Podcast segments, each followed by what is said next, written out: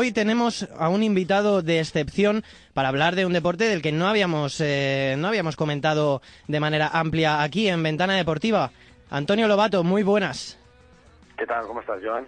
Muy bien, eh, bueno, hablamos de Fórmula 1 y lo primero que te quería preguntar es que, que, bueno, que Lewis Hamilton, que tiene muy de cara al Mundial y más después de este gran fin de semana eh, que hizo en Singapur, pues eh, ¿tiene opciones todavía Vettel de alcanzarle?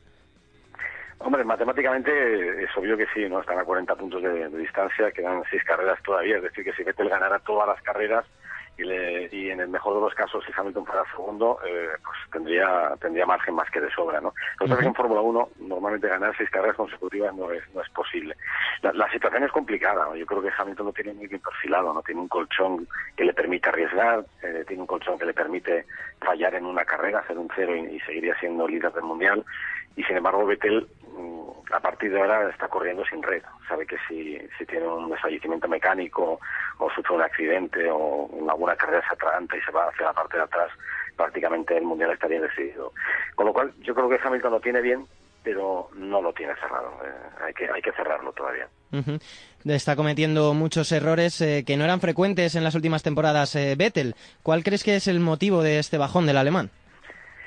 Pues eh, es difícil, ¿no? Porque nunca hemos visto a un Sebastián Vettel tan nervioso y con, con una sucesión de, errores tan grande, ¿no? Eh, es uno de los pilotos que menos, menos fallaba históricamente, que solía fallar bajo presión, eso es, es algo que sí recordamos de su época de campeón del mundo, y, y, la verdad es que eh, este año ha ido acumulando. Yo creo que también es un poco el incremento de la presión, ¿no? el incremento de, de la tensión al ver que fallas, saber que tienes el mejor coche, que eso es un factor que hay que tener en cuenta. Uh -huh. Tiene el mejor coche eh, Ferrari por primera vez en muchos años y normalmente si tienes el mejor coche y no ganas, eh, la tensión de Ferrari se dispara y, y le están machacando. Uh -huh. Le están machacando ahora mismo porque no le apoyan, porque porque eh, se ve solo, eh, sabe que tiene una presión tremenda, los periódicos italianos le están, le están, le están dando titulares eh, fortísimos, eh, negando su, su nivel y dudando de su capacidad, y eso evidentemente le afecta. Entonces sale a cada carrera con, con más nervios de lo normal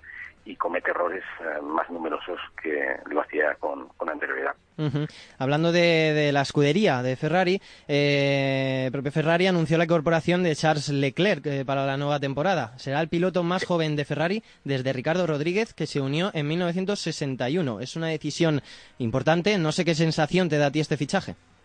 Es un palo más para Sebastián Vettel. Uh -huh. Es algo que tampoco le ha tenido que gustar, porque él estaba en zona de confort con Kimi Raikkonen y, y, cuando se hablaba cada temporada, al final de cada temporada, de qué piloto poner al lado de Sebastián Vettel, él tiene una especie de derecho, no de tanteo, pero tiene derecho de dar su opinión, ¿no? Uh -huh. eh, hasta ahora siempre había pedido que se quedara Kimi. Claro, Kimi no le, no le ponía contra las cuerdas, no aceptaba más o menos su, su, su posición de número uno. Y Leclerc sabe que es un piloto con un talento extraordinario, que es un piloto joven que viene hambriento, que viene con ambición y que le puede poner las cosas difíciles. Ya sabe lo que es eso, porque en el último año en Red Bull tuvo problemas con Daniel Ricciardo que le derrotó. Con lo cual, Sebastián no quería a Charles Leclerc, pero eh, Ferrari ha tomado la decisión de ponerle lo cual es una pérdida de poder para Sebastián Vettel, ¿no? Y es, insisto, es más presión. Desde el punto de vista de, de, de los periodistas que nos dedicamos a esto, ¿no? E incluso de, uh -huh. de, los espectadores, de los aficionados a la Fórmula 1, eh, es algo que aplaudimos, ¿no? Porque eh, creemos que Charles Leclerc es uno de los pilotos, junto con Verstappen, que tiene una proyección y, y que tiene un que les va, les va a llevar a ser campeón del mundo seguro en el futuro. Eh, es bueno para el espectáculo, es, es bueno que, que venga un, un, joven con talento y con hambre para ponerle las cosas difíciles a un piloto veterano, cuatro veces campeón del mundo como Sebastián Vettel, uh -huh. y, y, y, yo tengo ganas de que empiece ya la próxima temporada, más que nada para, entre otras cosas, ver esa batalla, ¿no? Ver si Vettel es capaz de pararle o no porque Charles Leclerc es, eh, es muy bueno, es un diamante en bruto que todavía hay que pulir, pero que en Ferrari yo creo que, que por primera vez en mucho tiempo, porque son bastante cautos, bastante conservadores, uh -huh. pues oye, han tomado la decisión y, y creo que es acertada. Uh -huh. Antonio Lobato, en eh, Ventana Deportiva, te quería preguntar por, por Fernando Alonso, que ahora es octavo a día de hoy, a tan solo tres puntos de Hulkenberg, con un coche que está por debajo del nivel del asturiano. ¿Qué te está transmitiendo la temporada de Alonso este año? Pues, eh, a ver, tiene mucho mérito, ¿no? Yo el otro día cuando acabó la carrera hice un análisis así viendo la, clasificación y reparé en que Fernando estaba octavo a tres puntos de, Nico Hulkenberg, que, es el séptimo, y que para que la gente se haga una idea, ser el séptimo en Fórmula 1 este año es ser el primero del resto del mundo. O sea, hay tres equipos que son eh, Mercedes, Ferrari y Red Bull, que están por encima de los demás a mucha distancia. Es decir, es como dos categorías. La categoría de estos tres y luego la del resto. Y luego en la, clase media hay mucha igualdad. Lo que pasa es que dentro de la clase media, McLaren empezó bien, pero se fue descafinando con el paso de, las carreras, ¿no? Y ha sufrido una involución y ahora mismo está en la, en la parte más más de más abajo ¿no? de, la parrilla. Lo que pasa es que a pesar de que el coche es muy malo y y que el rendimiento ha ido decayendo con el paso de los grandes premios, Fernando sigue estando ahí. Eh, sigue estando a tres puntos de ser el mejor del resto, ¿no? Que es que yo creo que eso eh, es algo que a priori me parece que es inalcanzable, pero lo tiene al alcance de la mano a pesar de todas las dificultades. Sobre todo tiene mucho valor si lo si lo comparas con lo que está haciendo su compañero, eh, con Stoffel Bandor, que que está hundido en la clasificación y que no ha conseguido meterse nunca en Q3, ha apuntado muy pocas veces. De, los 58 puntos que tiene McLaren, 50 los ha conseguido Fernando, eso creo que es el 84% de los puntos. Es el porcentaje más alto de todos los compañeros de equipo que, podamos hacer.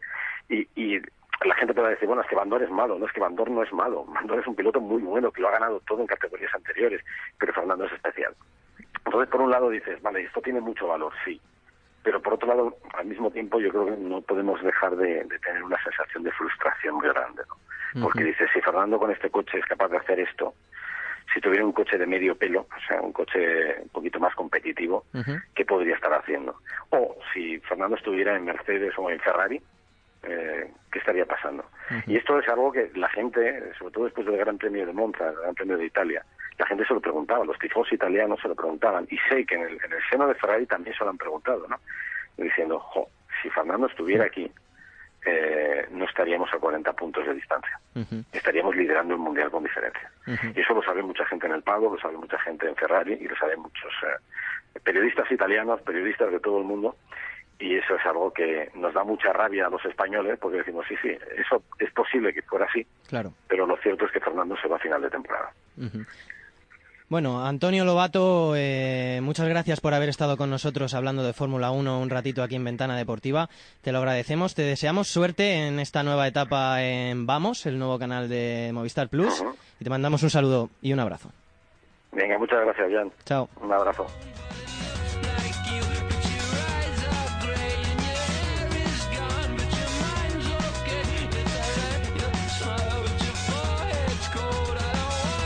Puedes encontrar Soccer City Media en LinkedIn. Síguenos.